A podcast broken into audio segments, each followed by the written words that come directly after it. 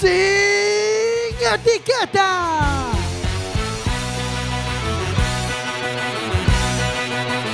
Quack FM, tu radio comunitaria. Radio Comunitaria Quack FM.org. Estás escuchando sin etiquetas.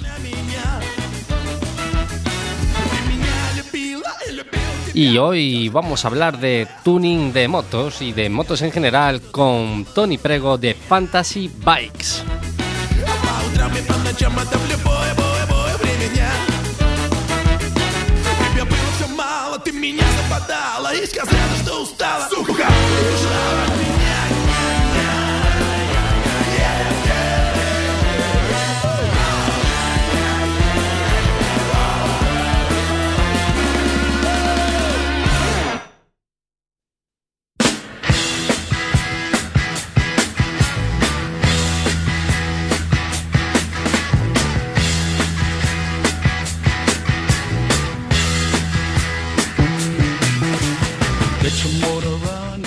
Bueno, ¿cómo, cómo podríamos empezar un programa en el que vamos eh, a hablar de motos? Pues con Stephen Ward, ¿no, Barranca? Claro, esto es la- la- empezamos con la fácil, la, la que nos llama a pensar en, en Sí. la- en las Harleys. o- Sí, efectivamente, efectivamente. Yo escucho esta canción y me imagino yo, yo en una Harley y yo eso que no tengo ni idea de cómo poder conducir una Harley. Como que supongo que tampoco tendrá ni idea Gelo. Boas noites a todos e todas. ¿Qué es cuál tu experiencia con- máxima con las motos? Eh, Eh, a miña experiencia máxima cas motos pode ser cero. cero. Nunca cogiste ni una Vespa, ni nada así, ni una scooter, Nada, o máximo un Jacén, un Tun, uno de esos. un triciclo. Eh, Marina, Hola, buenas noches. Jorge. Buenas noches. Mi mayor experiencia y más cercana era esa mítica moto roja y negra que era una motoreta. Una motoreta. ¿Nadie conocía la motoreta? Dios mío, eso en el pueblo es lo mejor. A ver, tengo una imagen de algo que. Pero no sé si es a lo que te refieres. Eh, bueno, recuerden que antes de nada pueden hablar con nosotros por teléfono a través del 881-012232. Nos pueden mandar un WhatsApp a Quack eh, al 644-737303. Nos podéis escribir al Facebook. También, si lo preferís, eh, va a estar aquí Barranca pendiente de las redes sociales, de los controles y de todo. Y eso, venimos a hablar de motos y para eso, ¿a- ¿para quién hemos traído? A Tony Prego de Fantasy Bikes. Buenas noches, Tony. Buenas noches, gracias por estar aquí Mm. con todos vosotros, muy contento. Vamos a hablar un poquito de, de este mundillo, ¿no? Que parece un poco desconocido para los que estamos aquí en Sin Etiquetas, más que tres, cuatro fricadas, Parece, ¿no? Que parece. conocemos todos. Pero, pero vamos a indagar un poco. Antes de nada, Fantasy Bikes. ¿A qué os dedicáis exactamente? Pues eh, principalmente nos dedicamos a, a hacer realidad eh, cualquier exigencia que no, pues que no existe o, o cualquier pieza que se quiera fabricar en una moto eh, y pues eso, que sea algo especial, algo concreto y, y que cumpla una función exigida por el, por el usuario. ¿Y desde cuánto tiempo lleváis más o menos eh, en- con esta empresa? Pues ya llevamos eh, 10 años, 10 Diez años. años. trabajando, muchos más años eh, pues preparando, ¿no? Porque esto es un poco como todo, es un mercado difícil, entonces es algo que hay que empezar un poquito Claro. pues a nivel casa. A nivel sea, amateur y luego vas, vas eh, evolucionando. esa- y de- con los amigos, un poquito la confianza esa que te une a los amigos a la hora pues de dejarte preparar su moto, ir haciendo pequeñas modificaciones y después, eh, pues eso, cada vez el tema conforme se va haciendo con seriedad va tomando más, más, más importancia y más los acabados cada vez son mejores, entonces Mm. bueno, pues llega un momento que, que llegamos a- al taller, ¿no? Y Pero- después de estos años, Tony, perdona, ¿no te duele, sangran un poco los oídos al escuchar al director de Sin Etiquetas decir que vamos a hablar de tuning de motos? Mm, Bueno, se puede calificar de, de muchas formas, pero sí, el tuning eh, está un poquito, está un poquito ya eh, pasado, ¿no? Porque eso era, se hacía antes, pues eso, mucho, sobre todo en motos así más bien de, de carretera, pues equipos de música, neones, o sea, ese. ahora ya vamos más a, a un estilo más clásico, donde realmente lo que hacemos es eh, en motos antiguas, o ya no tan antiguas, sino pues en motos que, que son de uso diario, pero simplificar para que, para que eso, para que la reducción de averías sea más grande y, pues eso, tener cuantas menos piezas tengamos en el vehículo, eh, menos problemas nos vamos a, generar, ¿no? Y en tu caso, em, ¿ya ibas pensando en, en dedicarte a esto o realmente fuera típico que empezó como un hobby y, y jiji? Sí, lo mío tiene, tiene un- una historia un poquito peculiar, ¿no? Porque, porque bueno, eh, y la saben pues los amigos más cercanos y bueno, no lo sabrá mucha más gente después de decirlo aquí.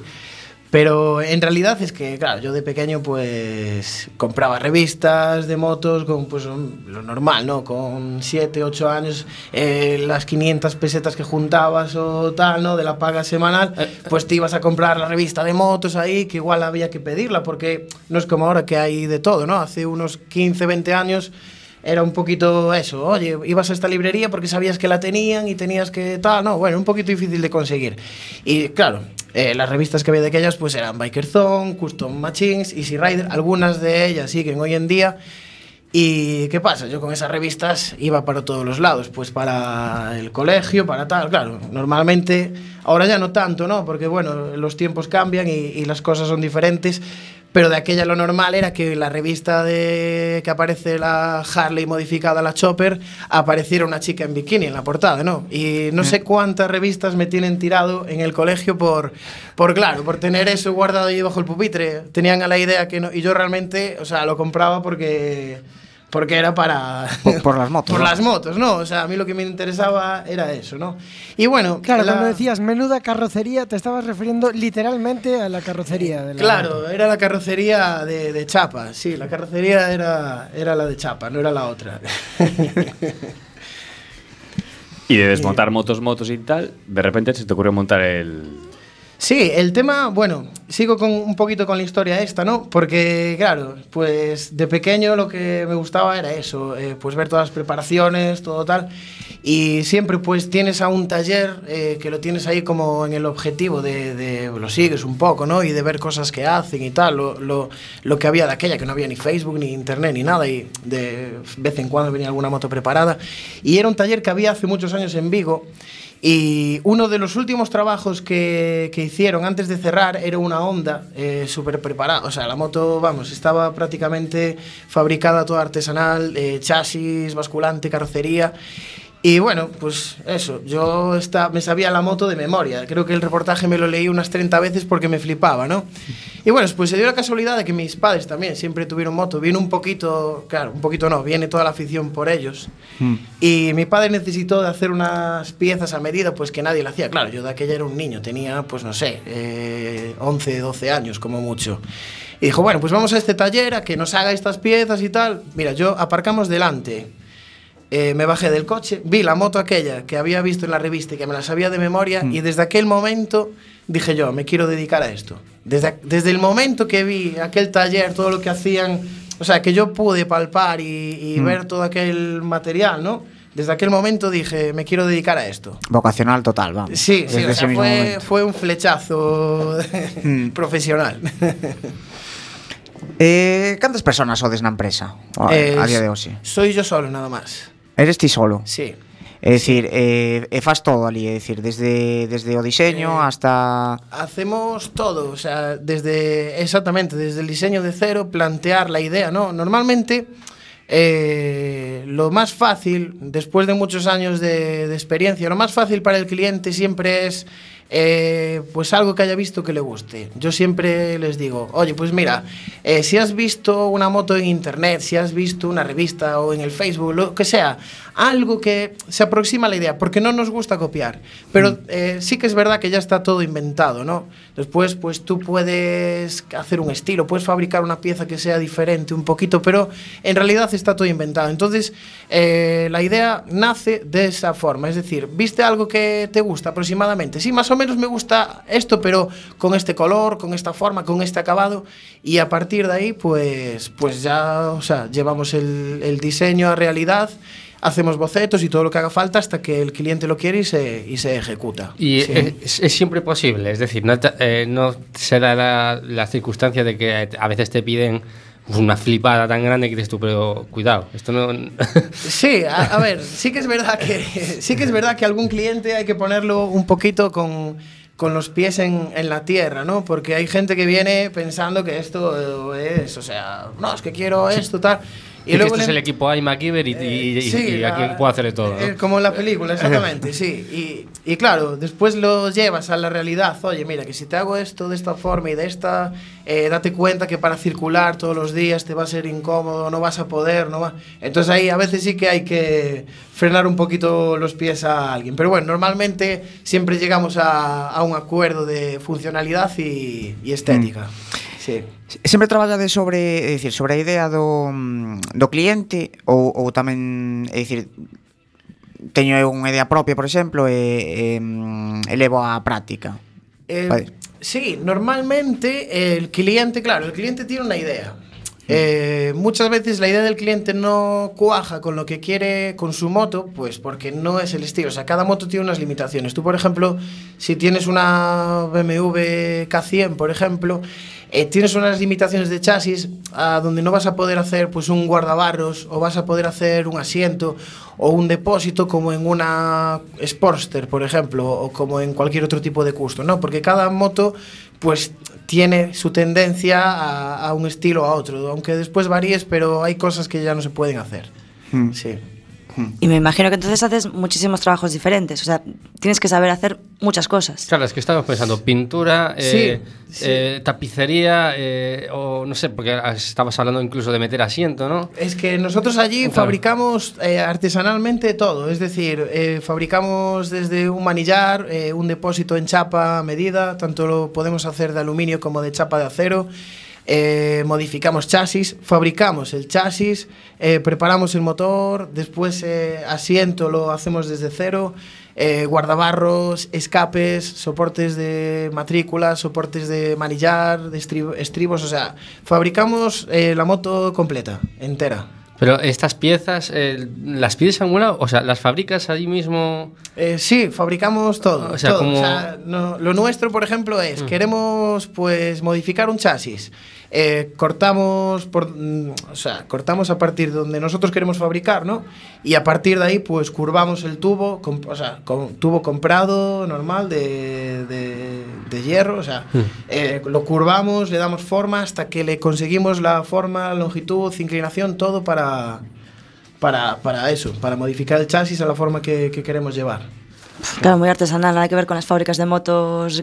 Nada, Claro. es- sí, sí, totalmente personalizado, sí. Y que, en- y que dentro de la misma moto, pues un cliente quiere el chasis con esta forma y el otro lo quiere igual, pero recto.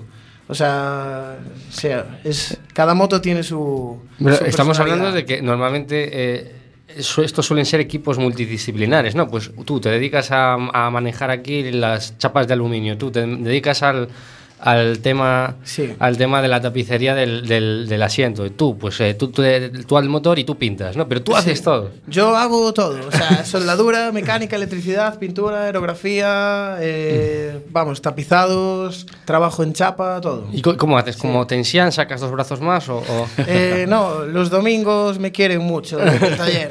Vale, Muchas vale. veces. Cal sería así o, o accesorio así máis raro que, que, que vos pediron algunha vez? Pois, pues, mira, lo máis raro que lo máis raro que que pude que pude hacer, eh, no sé, es que hemos hecho muchas cosas raras desde Lo máis raro é que se pueda contar. sí, que se, que se pueda contar. eh, sí, es que en, en general yo creo que casi todos son accesorios raros, ¿no? Porque siempre pues eso, son ideas muy desde poner una bocina de camión a la moto porque porque el dueño quiere ir por la carretera y cuando se le mete un coche delante sin mirar para el pitar y, y que se aparte, o sea, que tal, hasta Sí, hacer nunca se me ocurriría eso. Sí, buena bocina de idea, camión. eso- hasta después, por ejemplo, pues fabricar, eh, por ejemplo, eh, nos encargaron una vez, que le comentaba antes al compañero, eh, un asiento trasero que se convierta en respaldo y que después al recogerse tú veas la moto y claro, es que el problema no es que se transforme, sino el problema es que al estar otra vez en, en- en la posición original que no se vea ningún sistema ni nada, o sea, que tú veas la moto y la veas totalmente natural, pero que haga la función.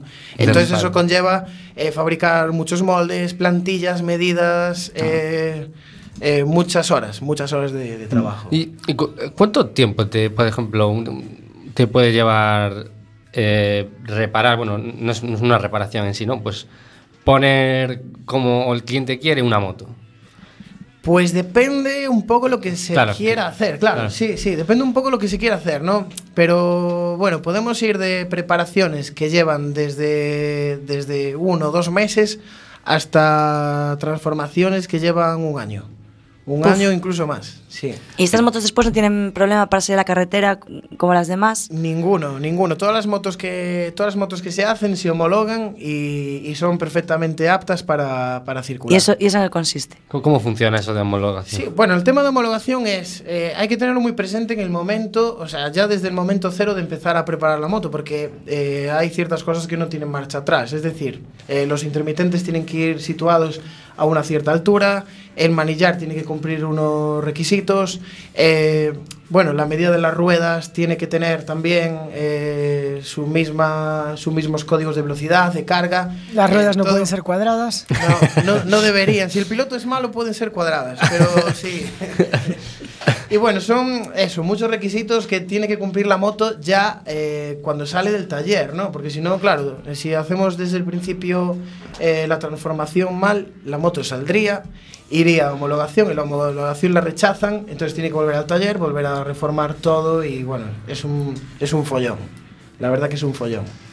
Y viendo lo de esa moto, que puede llevarlo un año más o menos, ¿cuántas motos puedes tener a la vez en el taller? Pues mira, ahora mismo estamos, estamos transformando cinco motos. Ahora mismo estamos transformando cinco motos. Bueno, digo estamos porque siempre me sale el estamos, ¿no? Pero sí, est- estoy preparando cinco motos. Eh, unas eh, con una transformación más grande que otras, pero estamos haciendo cinco motos a la vez. Sí. Y a lo mejor pensamos todos que restaurar motos es coger una moto moderna, guapísima, ponerle un tubo escape tal, pero restaurar motos igual también es... O sea, tunear motos también es restaurar motos antiguas. Lo hacemos también, pero en menos medida, el tema de restauración, porque es otra cosa diferente. Entonces, bueno, normalmente la Y restauración... puede dar más problemas en el tema, en el tema homologación también, ¿no? Quizás. No, en el tema homologación no, da ninguno, porque No. tú si tienes la moto documentada y la restauras otra vez original, ahí no, tiene, no tienes problema. Las porque- medidas están bien y todo eso está bien. Claro, sí, eso es... Bueno, a no ser que y le si cambian los reforma. estándares o cosas de estas, no sé. Eh, el problema de las motos antiguas muchas veces es que, claro, son motos pues que estaban tiradas en una aldea y debajo de esa y resulta que la encuentran allí, ¿no? Entonces, claro, es una moto que fue del abuelo de fulanito de no sé quién, que le quedó herencia a la abuela, pero es que, claro, realmente eh, al final, eh, después de bucear igual muchísimo, porque ya nos tiene pasado, resulta que la moto no estaba a nombre de él, estaba a nombre del vecino que se la regaló, entonces hay que ir a nombre del vecino, bueno, una serie de informes de tráfico, tiene que verla un ingeniero, un proyecto y... Pero bueno, normalmente se ponen a andar, ¿eh? da bastante trabajo, pero se ponen a andar. Y normalmente de qué sufren, de chasis o cuál es el mayor problema de esas. El problema de las motos antiguas eh, es un poquito... eh, El eh, motor, supongo, ¿no? Que está el- cascado. La mecánica. Y la mecánica en general. y chasis, electricidad. Porque claro, son motos que se hacían de aquella con los medios que había, ¿no? Pues en los años 60, 70, no era como ahora que todo ya va con, pues bueno, sus conectores, el sistema eléctrico ya va todo muy bien colocado para que no haya fallos y ni problemas.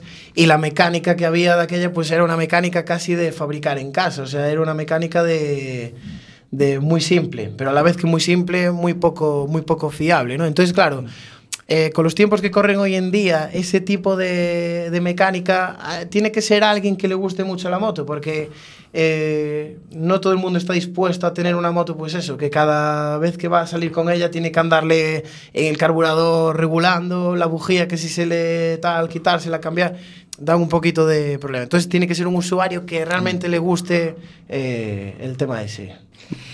Pues hablando de gustar, yo no tengo ni, ni idea de qué se le pasará por la cabeza a los moteros, esto que vemos en las pelis, eh, en las series, este rollo romántico de la unión con la carretera, pero sí que os puedo presentar un tema que se llama Motor, Alma y Sangre y que es de uno de mis grupos favoritos, si no mi grupo favorito que nadie conocerá, pero ya tengo pinchado aquí más de una vez, se llama La Renga y el tema es Motor, Alma y Sangre.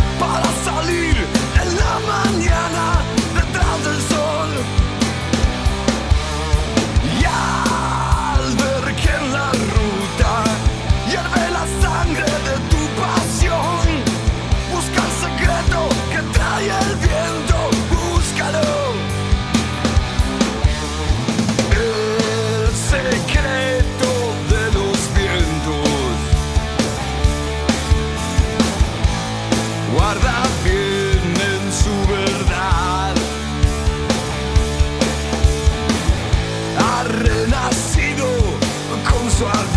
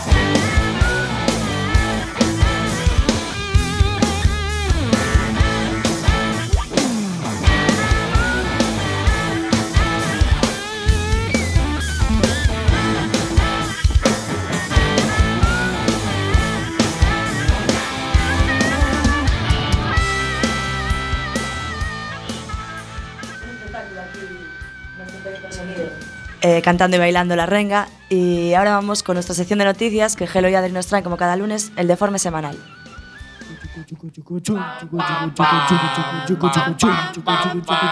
El deforme semanal.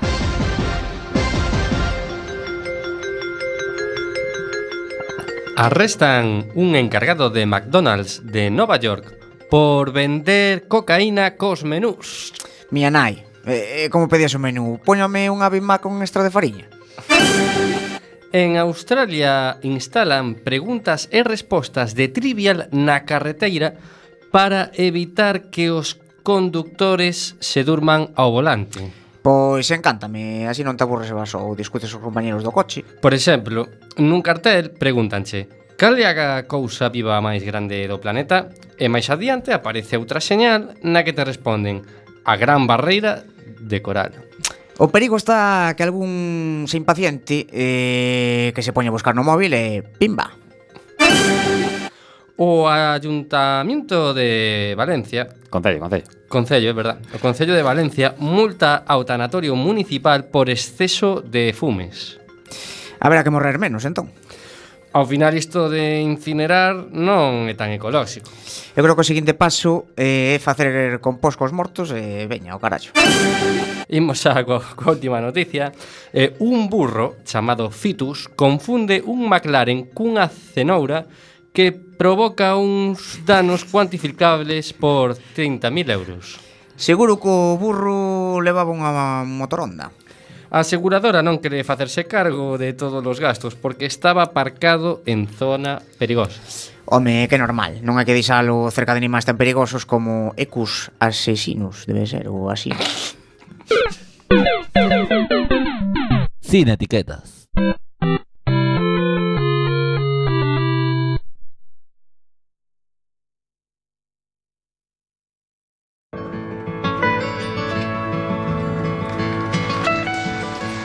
Almost heaven. West Virginia, Blue Ridge Mountain, Shenandoah River. Y seguimos aquí en, la radio comunitaria. Recuerden que pueden llamarnos por teléfono, que es el 881-012232, el 644-737303. Ese sería para mandarnos un WhatsApp, ¿vale? Repetimos, 881-012232, llamada normal de toda la vida al ring ring y WhatsApp 644-737303. Y seguimos aquí con Tony Preco. Fitos también puede llamar, aludidos también tenemos. Claro, ¿te imaginas, Tony, eh, después de tus cinco años de trabajo en tu última moto customizada, de un naranja delicioso, te aparece allí un burro y te empieza a reventar la moto? ¿Qué, qué- qué pensarías? Eh, pues la verdad que no lo sé, no lo sé. Tendría que pensarlo profundamente. Yo esa cara de Fitus viendo de repente su sueño hecho realidad, ¿no? Una zanahoria de, de, de 200 kilos ahí delante suya. Eso es- esa es la felicidad. Eh, te dedicas también, o sea, eh, una de las partes que haces es pintar las motos. Y claro, supongo que eh, aquí hay muchos estilos, ¿no? Muchos estilos distintos, ¿no? Sí, dentro, o sea, dentro de la pintura hay muchos estilos y acabados, ¿no? Porque pues un poco cada, cada tipo de moto te pide, eh, te pide un tipo de pintura diferente, ¿no? Eh, por ejemplo, ahora estamos haciendo mucho tema de motos Café Racer. eh, Café Racer. Café Racer, sí, son motos japonesas de entre los años 70 y, y 90. Que bueno, es un estilo que nace en Inglaterra hace muchos años, eh, hace muchísimos años. Eh, Lo que pasa que aquí no se puso de moda hasta ahora, hasta hace unos 5 o 6 años para aquí, ¿no? Eh, había cierto, o sea, había algún a- algún suelto por ahí, algún aficionado a ese estilo suelto de preparar en su casa y tal, pero bueno, ahora sí que está como más más, más metido, ¿no? En- Mm. eh, dentro del tema de motos. Y, bueno, eh, vamos a. El tema de la pintura, eh, pues es eso: que cada, cada tipo de, moto, cada estilo pide, eh, pide un. Pues eso, un, pues si es por ejemplo una moto de estas tipo antigua, somos colores más planos, con líneas, lineales. Y no igual un dibujo, pero muy como si fuera, pues eso, como antiguamente. Claro, el- rotulábamos, yo ¿no? que estaba pensando, porque no es pintar, es dibujar también. O sea, tú tienes que coger tus pinturas, ¿no? Y, Sí.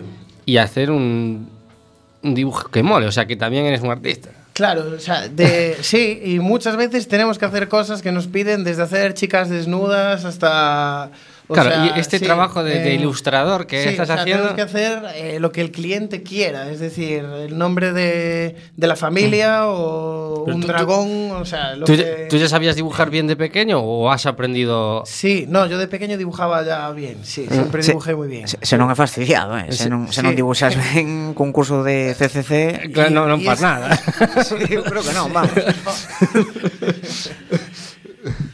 sí, sí. Pero bueno, aparte de lo de pintar, es que por ejemplo alguien que te venga y que te pida como cuatro colores, tienes que andar empapelando muchas zonas para seguir pintando, porque todo es con, con pistola, ¿no? Eh, todo es con pistola. Eh, hay que llevar un, tiene un proceso de, de pin- de pintado muy estricto. Eh, antes, de, antes de pintar, puedes estar, puedes estar un, o sea, fácil unas horas viendo, haciendo un orden, o sea, todo tiene que ir muy bien planificado para el orden que vas a llevar en la pintura. Porque de llevar un buen orden o un mal orden, eh, te puede llevar eh, la misma pintura tres veces más de tiempo. O sea, igual pues una pintura que sean cuatro o cinco colores, pero si no empiezas por el que tienes que empezar hasta el que tienes que acabar, como alteres uno y, y, y, bueno, otro tenga que montar encima, o, o sea, capa sobre capa, eh, te puede llevar. Y, y lo peor es que el acabado no te va a quedar bien porque vas a dar más cantidad de pintura y, y te va a quedar más escalonado, o sea, tiene, es un proceso bastante meticuloso. Pero va, lleva más capas de pintura, pero no, la pintura es barata, ¿no? Es... Eh, no, en este caso no. En este caso, bueno, depende, depende de la pintura que, que uses, pero, pero una pintura de carrocería, sí, un perlado bueno, puede andar desde los 60 hasta los 150, 180 euros el kilo. Sí. Y para una moto, ¿cuánto te haría falta? Así por, por estimar, más o menos. Pues mira, depende de la moto que sea, ¿no? Eso sí que es una variación bastante grande, porque una moto custom eh, son depósito y dos guardabarros. Una Mm. moto de carretera tipo BMW, pues es casi como pintar medio coche, porque Claro. tiene sus maletas, sus tremendos de cadenados, guardabarros, tal. Pero bueno, una media, sí, una moto ni tanto ni tampoco, algo intermedio, te puede hacer falta fácil eh, dos kilos de pintura para todo. Bastante fácil. Y luego, por ejemplo, también como elementos decorativos le ponéis vinilos, ¿no? Eh, sí, eh, aunque nos gusta hacer todo lo que son lineales y tal en pintura. Nos gusta, o sea, todas las líneas que puedas ver en la moto o formas de colores difuminados, todo eso lo intentamos hacer lo máximo en pintura. Después, ¿qué pasa? Emblemas o la cilindrada que siempre se le pone, pues eh, Harley Davidson 883 o bueno, la, la que sea, ¿no? Eso normalmente lo hacemos en vinilo. Que lo podemos hacer en vinilo, pero también, eh, o sea, simplemente utilizar el vinilo como si fuera una plantilla y, a- utilizar el color para las letras que, o logo, emblema que nosotros queramos. Tamén vos dedicadas a colocar eh, LEDs decorativos ou...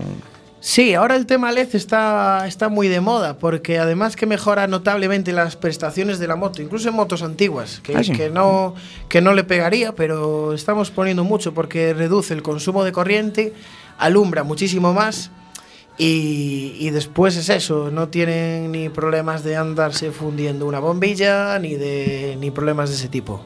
Sí. Mm. Antes estábamos hablando del tema de la restauración de motos antiguas y tengo un amigo que está desde hace muchos años como loco por conseguir una Derby Coyote y no hay tu tía. O, está en muy, muy mal estado o no. Eh, ¿Qué le podría recomendar a él para encontrarla? Es su sueño desde la infancia, desde que es joven. Pues mira, lo primero que tiene que tener es paciencia, muchísima paciencia y, después le recomendaría buscar por internet porque eh, al final es la herramienta que todos utilizamos para, para este tipo de cosas. Eh, lo que tienes que hay que ser muy constante porque normalmente cuando son motos así un poquito solicitadas, cosas eh, difíciles de encontrar, eh, tan pronto hay alguien, pues, eh, pues eso, puede ser un señor que la tiene en casa y no sabe ni lo que tiene y la vende, y siempre va a haber alguien de cualquier punto de España que está dispuesto a casi arrancar en el momento de hablar contigo a buscarte la moto. Entonces el tema es que hay que ser casi todos los días estar buscando, buscando, buscando hasta que aparezca. Atención que hay gente en el WhatsApp que nos dice que además de pintar motos, que se le da de puta madre pintar guitarras. ¿esto se, parece un poco a pintar motos o...? De, hecho, el mensaje literal es Boas, e non vexades como este rapaz pintas guitarras. Sí, sí, el tema de guitarras es una, bueno, es un tema que no llevo, no llevo tanto tiempo como las motos haciendo, ¿no? Pero la verdad es que se le puede aplicar eh, mismo material, mismo, bueno, o sea, prácticamente es como si fuera una pieza más de moto, ¿no? La guitarra. Hay que encintar todo muy bien, respetar, sobre todo la capa de pintura que le des para no quitar el- la resonancia de, de la madera. Pero vamos, que después eh, se puede hacer lo mismo que, que en una moto, sin problema. Utilizas a mesma pintura todo? Sí, em, menos cuando, por ejemplo, una guitarra tiene que llevar el acabado de, de madera, ahí sí que ya nos da un poquito más de trabajo, porque claro, hay que utilizar materiales de, de carpintería, es decir, de barnizador de, de madera. Pero cuando nos encargan, pues eso, una guitarra dorado, nos encargan cualquier color, una guitarra azul, metalizado, con unas líneas, decoraciones, eh, eso lo aplicamos exactamente igual que una pieza de carrocería. Pero respetando eso, el- la- las capas de color para no quitar la madera. Al ser un trabajo tan artesano y tan especializado y tan de pijaditas, eh, ¿te encuentras a veces con problemas para conseguir materiales? Normalmente sí, normalmente siempre estamos eh, perdiendo el tiempo con, con el coche, andando de un sitio para otro y preguntando en 40.000 sitios, pues cierta pieza que igual en algún momento de tu vida la viste, te hace falta, pero no sabes dónde la puedes conseguir, ¿no? Y muchas veces pasa pues que estás por todas las ferreterías, todos los locales de suministros de, en mi caso, bueno, pues de Ferrol, Narón, de un sitio para otro, y después pasan dos meses, vas al campo y la ves allí, o sea, lo que estabas buscando igual, ¿no? Es un poquito, al hacer este tipo de cosas es siempre... Y, y- y o sea, y es así. Eh, la otra parte es que al final llega un momento, en muchos casos, que te acabas fabricando tú mismo el, el, pues eso, el artículo o el sistema que necesitas para hacer la función. Por ejemplo, alguna herramienta que puedas necesitar o algo. Eh, Sí, todas las eh, herramientas. De hecho, yo, mira, en el taller tengo curvadora de tubos, eh, tengo bancada para, para los chasis de moto poderlos modificar y fabricar. Eh, tengo tengo lo que es la- una rueda inglesa. Ahora ya tenemos una que es comprada, pero la que tuvimos hasta ahora era también fabricación artesanal, porque es una herramienta muy difícil de, de conseguir. Ahora ya está un poquito más al alcance de, por internet, pero cuando empezamos con este tipo de trabajo era una herramienta que igual se veía en la tele y- o en algún vídeo de internet, pero por aquí no existe nadie que la, que la suministre. Entonces, eh, son eh, prácticamente la mitad de la herramienta que tenemos en el taller fabricada para, para las necesidades. Y en cuanto a, a los clientes, así tenemos como algún prototipo de, bueno, de persona que le gustan mucho las motos, no sé qué, tal. Sí. Y, y me gustaría saber si hay mucho, no sé, muchas personas muy diferentes, si por ejemplo hay mujeres, si no sé. Sí, ¿Cómo cada son? vez, cada vez hay más chicas, cada vez hay más chicas que, que, que, bueno, pues eso, y, y la verdad que, que tienen más gusto, ¿no? Igual que pues para todo, porque los hombres somos un poco más a lo sencillo, ¿no? Eh, ellas son un poquito más, pues me gusta este color, o me gusta esta decoración que vi, o me gustaría hacer algo de esta forma, tal. Eh, exprimen un poquito más el, el estilo. Sí, pero bueno... eh, Es- es más- digamos que es más refinado. el- las peticiones que te hacen ellas suelen tener un poco más de. Eh, bueno, hay peticiones de hay peticiones de hombre. ¿Qué pasa? En las de hombre hay desde el que quiere la moto negra mate hasta el que la quiere pues con 40.000 A ese colores. hay que matarlo. Sí. claro, es un poquito variedad, ¿no? Las mujeres es un poquito pues eso, que les gusta más algo más que llame la atención, más A lo mejor te piden el tono de turquesa tal o cual que... El Claro, turquesa es un que tú no color. sabrías lo que es. El turquesa es un color de los 80, por eso ese color pasó de moda. Eh, c- supongo que no, pero porque así por lo que has comentado, pero eh, ¿compráis motos y restauráis y luego las vendéis o, o eso es un modelo que aún no habéis pensado? Sí, sí, llevamos Ah, sí. mucho tiempo, sí, sí, Ah, vale, comprando, vale. comprando motos y las preparamos. ¿Qué pasa? Normalmente lo que hacemos es eh, dejarlas en, como si dijéramos, en la recta final de, de la preparación para que siempre haya lugar a que venga alguien al taller y, Y pues, le meta los- se acaba de pintar como él quiere, Claro. las llantas las quiero en azul, y- Vale. Pero siempre pues eso, dejar un poquito lo que es el 90 y pico por ciento de trabajo hecho para que venga el O sea- cliente y en poco tiempo poderla terminar. O sea, también vendéis motos entonces, claro. Eh, sí, sí. Vale, vale, vale. Sí. Vale, es algo que yo no tenía claro. Y mm, se me acaba de pirar. Yo buceando por vuestra página, así viendo algunos ejemplos de motos, vi una eh, que era para mí era casi solo el esqueleto, es decir, le faltaba, le faltaba todo y dije, esta debe ser decorativa. Eh, ¿También hacéis motos, por ejemplo, que no estén orientadas a circular por la carretera? Sí, hemos, hemos construido varias motos de, de show, es decir, motos que son para competir. De hecho, una de las que tenemos es eh, campeona de Portugal y subcampeona de, de España, cuando se fabricó hace, hace 6, 7 años. Eh, el fin de semana pasado quedamos campeones de España en Street Style, que es un estilo que es un, esti es un estilo que, que lo que, bueno, en, eh, abarca pues todas las motos que son de, de calle, pero, pero modificadas, es decir, motos que valen para circular modificadas. Después hay estilo custom y radical custom. Y eh, que bueno, en este caso, en, en este caso la, esta moto eh, pues es una moto de un cliente que nos vino al taller y, y nos dijo, eh, mira, quiero que la moto sea verde y que tenga acabado mate, no quiero que brille la pintura, quiero que sea barniz mate, pero después vosotros hacer lo que os dé la gana. Entonces, bueno, pues ahí nos dio rienda suelta a fabricar, hacer nuestros propios diseños y pues logramos un primer puesto en el Campeonato de España con esa moto. Y- enhorabuena. Gracias. Y luego, por ejemplo, esa eh, eh, a lo que iba yo también es que, por ejemplo, hay motos luego que no, que no hay tutía para, para conseguir la homologación, ¿no? Sí, después hay, hay motos que fabricamos solamente para show, un poco también para publicidad del, del taller, que es lo que nos interesa.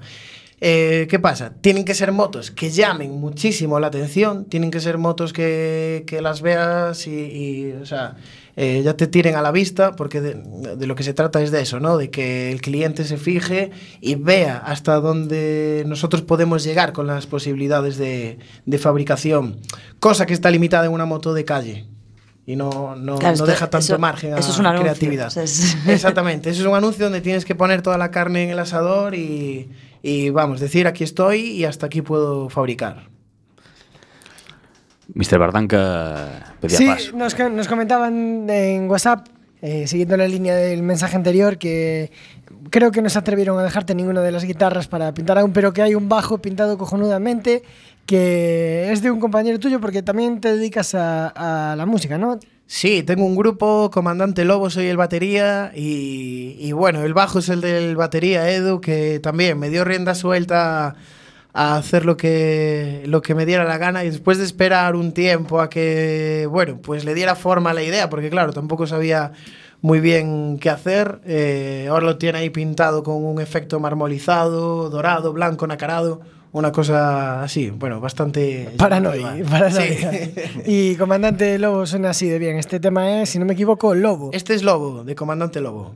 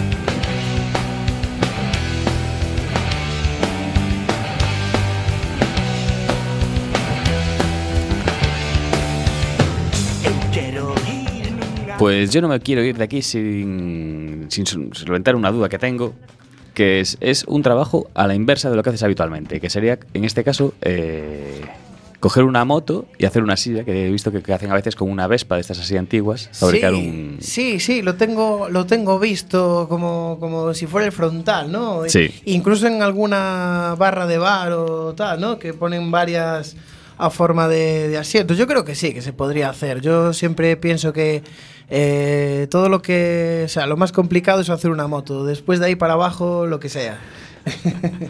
Ah, pues tenemos que hablar ahí porque eso me tiene loquísimo. Pues no hay problema ninguno. Hacemos un presupuesto rápidamente. Vaya, su- vaya sueños más raros tiene. Vamos eh, que a introducir aquí a Gelo, que, bueno, como si- supongo que lo- los que vivimos en- vivís en este planeta, os- eh, ayer hubo una auténtica desgracia, ayer, bueno, y todo el fin de semana en Galicia, con, con el tema de los incendios forestales y hay que rec- recordemos que Gelo es brigadista y quiere comentar unas cosas acerca de todo lo ocurrido. Sí, eh, vamos a ver. Quero falar da, da, a que pode ser debido este, as causas destes incendios e todo porque onte correronse moitísimos bulos eh, e penso que non, non fai nada ben a sociedade non este, estes tipos de, de, de bulos.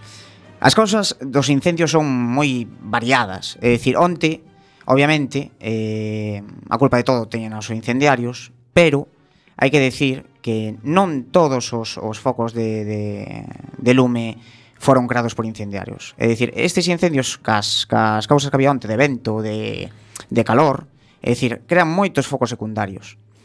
É dicir, estou totalmente indignado de que apareceran en, tanto na televisión de Galicia como na radio, como na SER ou na Sexta ou tal, falando políticos que non teñen nin puñetera idea das cousas. E falando de que se non poden saltar eh, o río Miño, se en Vigo todo foi provocado, Hoxe, Atalín, o comisario de policía da, de Vigo, decir verdadeiras barbaridades na voz de Galicia. É dicir, vale que nas redes sociales se, se, se, se digan cousas porque xa sabemos como son as redes sociales.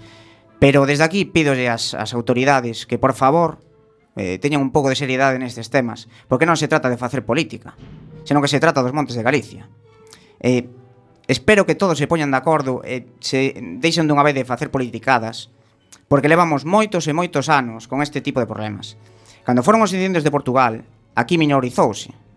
E non se debe de minorizar estas cousas, porque aquí chegou a haber mortos agora mesmo tamén. Tamén os houbo antes.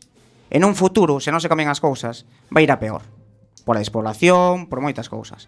Entonces, este é un tema moi largo, pero o, o que quero deixar claro é que espero que que, que, que os políticos todas as forzas se unan eh, para, para poñer o monte en produción eh, e se deixen de historias que se incendiarios que son incendiarios obviamente eh, que son incendiarios e que son os culpables e que son terroristas sabe o todo o mundo. Eso non fai falta decilo.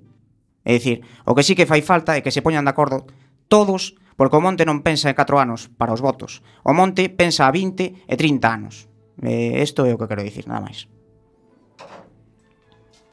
Bueno, después de esta eh, reflexión, reclamación de Gelo, eh, retomamos la entrevista con... Joder, me atraganto. Perdón. Antes, eh, así de, de toco y me voy, eh, mencionaste el tema de, la- de los concursos Sí. eh, a los sí. que sois acudir. Y bueno, no ha quedado así muy claro, por ejemplo, cómo funcionan esos, esos eventos. Pues mira, eh, normalmente ese tipo de, de eventos eh, tienen eh, pues varias categorías ¿no? de participación. Entonces uno lo que hace es inscribirse y, meter su moto dentro de, la, categoría. Entonces, eh, pues bueno, depende del nivel que, que sea, ahí es donde eh, tú ya compites. Y, y bueno, pues se valora, se valora un poquito dentro del estilo de cada moto eh, la cantidad de trabajo, la genialidad de ideas de, producción de, sus diferentes componentes y, y, pues eso, después acabados, eh, simetría entre líneas, es decir, pues ya no, no solamente tú puedes hacer una pintura perfecta, eh, puedes hacer una moto súper funcional, pero también se trata de que sea una moto bonita a la vista, es decir, que, que lleve una línea, una proporcionalidad entre todo lo que se hace. Entonces, bueno, es una serie de valores y después con la suma de, de- esas cosas es como eh, a la moto se le da una, una valoración, una puntuación. Y es, eh, es un foco de luego futuros clientes, entonces es Sí, para más que nosotros, exhibición porque sí. para nosotros es muy interesante precisamente por eso, porque, porque pues eso, el cliente puede comparar, puede ver y normalmente si es pues eso, como el campeonato de España donde estuvimos el fin de semana pasado o como el Festival de Freeriders que, que fue aquí al lado de Miño eh, en, en el mes de, de agosto, eh, es una cosa muy bien llevada porque es todo muy estricto y, y bueno, pues sabes que si tú tienes una moto bien hecha, ganadora, va a ser valorada como tal. Y luego en estos festivales, porque en el de Miño pasé al lado sin saber de qué era, hasta ahora me acabo de dar cuenta que era. Sí. Eh, en estos festivales luego hay como actividades paralelas. Me refiero que, Sí. por ejemplo, eventos musicales, eventos de igual otros deportes, no sé, pienso trial a lo mejor o cosas así. O... Sí, por ejemplo, aquí en el de Freeriders, o sea, fue un evento un evento cerrado, es decir, tipo festival, pues como son otros festivales de música. Eh, pero es que, eh, bueno, vinieron grupos internacionales todos los días, eh, en todo momento hubo actividades, o sea, muy buen ambiente, muy buena calidad de preparaciones, tanto coches como motos, eh, furgonetas, exhibición de, de Dirt Track, que es una modalidad que aquí en Galicia eh, no se ve, ya que es algo es algo pues, pues que muy poca gente practica. Y, y bueno, un poquito cosas, eh, pues eso, más diferentes a todo lo que estamos a- acostumbrados a ver y, y donde realmente hay mucho, mucho sector, pero por culpa de no tener un evento para poder mostrarlo, enseñarlo, eh, no lo hay. Y este tipo de eventos para ese tipo de, de- bueno, pues de preparaciones y tal es perfecto porque allí dentro podemos eh, ver todo lo que embarca a, esta cultura. Y, y los próximos eventos, alguno que próximamente que vaya a ver. Sí, este año, este año ya no queda ninguno, porque bueno, el problema que tiene un poquito el tema de motos y tal es que con el mal tiempo ya nadie se arriesga Claro. a hacer ningún evento y más en donde vivimos, ¿no? Pero, pero sí, para el año que viene, desde, desde mayo aproximadamente, ya empieza a haber eventos de- del motor. Y su- supongo que también son espacios de intercambio de ideas, ¿no? Entre profesionales del sector como tú. Sí, para nosotros son Mm. muy interesantes, aunque sean, pues eso, tipo freeriders o tipo, pues una concentración normal, porque, porque bueno, siempre podemos llevar nuestros trabajos y aunque no podamos, pues, ni montar un stand, ni, ni poner tal, como es una concentración normal, pues siempre podemos llevar eh, una de nuestras últimas preparaciones o que simplemente el cliente la lleve y eso, pues, nos genera una publicidad de boca a boca que realmente es la más fiable, porque el cliente no está escuchando que un amigo o un conocido o en el bar le digan, oye, pues mira, que, que vi esto, no sé qué, en una revista. No, no, están viendo allí realmente, pueden tocar un trabajo eh, artesanal, o sea, un trabajo indirecto. Entonces eso es lo que, lo que más publicidad y, y lo que más nos beneficia a nosotros, realmente. Y hay, por ejemplo, así algún, bueno, voy a decir artista, que, Sí. que, tú- que trabaje con motos así al estilo que lo tengas ahí como una referencia. Pues mira, si te digo la verdad, eh, todos. Todos porque me, me gusta estar aprendiendo seguido y, y, y bueno, no está bien decirlo así, pero aprendo incluso de gente que lleva menos tiempo que yo y que no hacen eh, trabajos de, de, nuestra, o sea, es decir, de, nuestro porcentaje de preparación, ¿no? Incluso de ellos aprendo, o sea, que a mí me gusta aprender de, todo el mundo. Eh, Cada uno tiene un estilo, entonces es un poco como la música, ¿no? Hay que saber coger de cada estilo lo, lo que más te gusta o algo que te para enriquecer y después tú con tus ideas sacar una conclusión en, en lo que vas a hacer. Y, bueno, respecto a la eterna petición de los guardarraíles, ¿cómo está el tema actualmente? Pues eh, bastante, bueno, eh, esta creo que fue la semana pasada o la otra más que aprobaron una ley de que ya van a poner unos guardarraíles eh, con una especie de rodillos colocados por debajo, lo que pasa que bueno, supongo que será como como todos sabéis que cosas de palacio van despacio, ¿no? Pero bueno, está, se está haciendo mucha fuerza en ese sentido y, y la verdad que el, el gremio de motociclistas en ese aspecto son los que más están consiguiendo y, y es un beneficio para para todo el mundo, porque hay gente con accidentes de coche pues que salen despedidos o incluso ciclistas que caen y se quedan sin miembros y tal. Entonces eh, es, un, es un avance bastante bueno, lento, pero, pero bueno.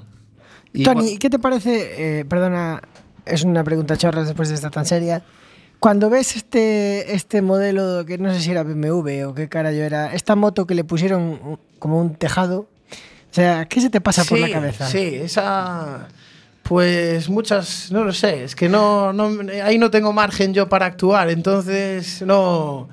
Es como... Ese- ¿no te parece es como el que quiere preparar una casa y compra ya la casa terminada, o sea, no, no puedes Sea- hacer nada. Seamos ¿no? claros, Entonces te ahí parece una puta mierda. ¿no? te pasas, te pasas.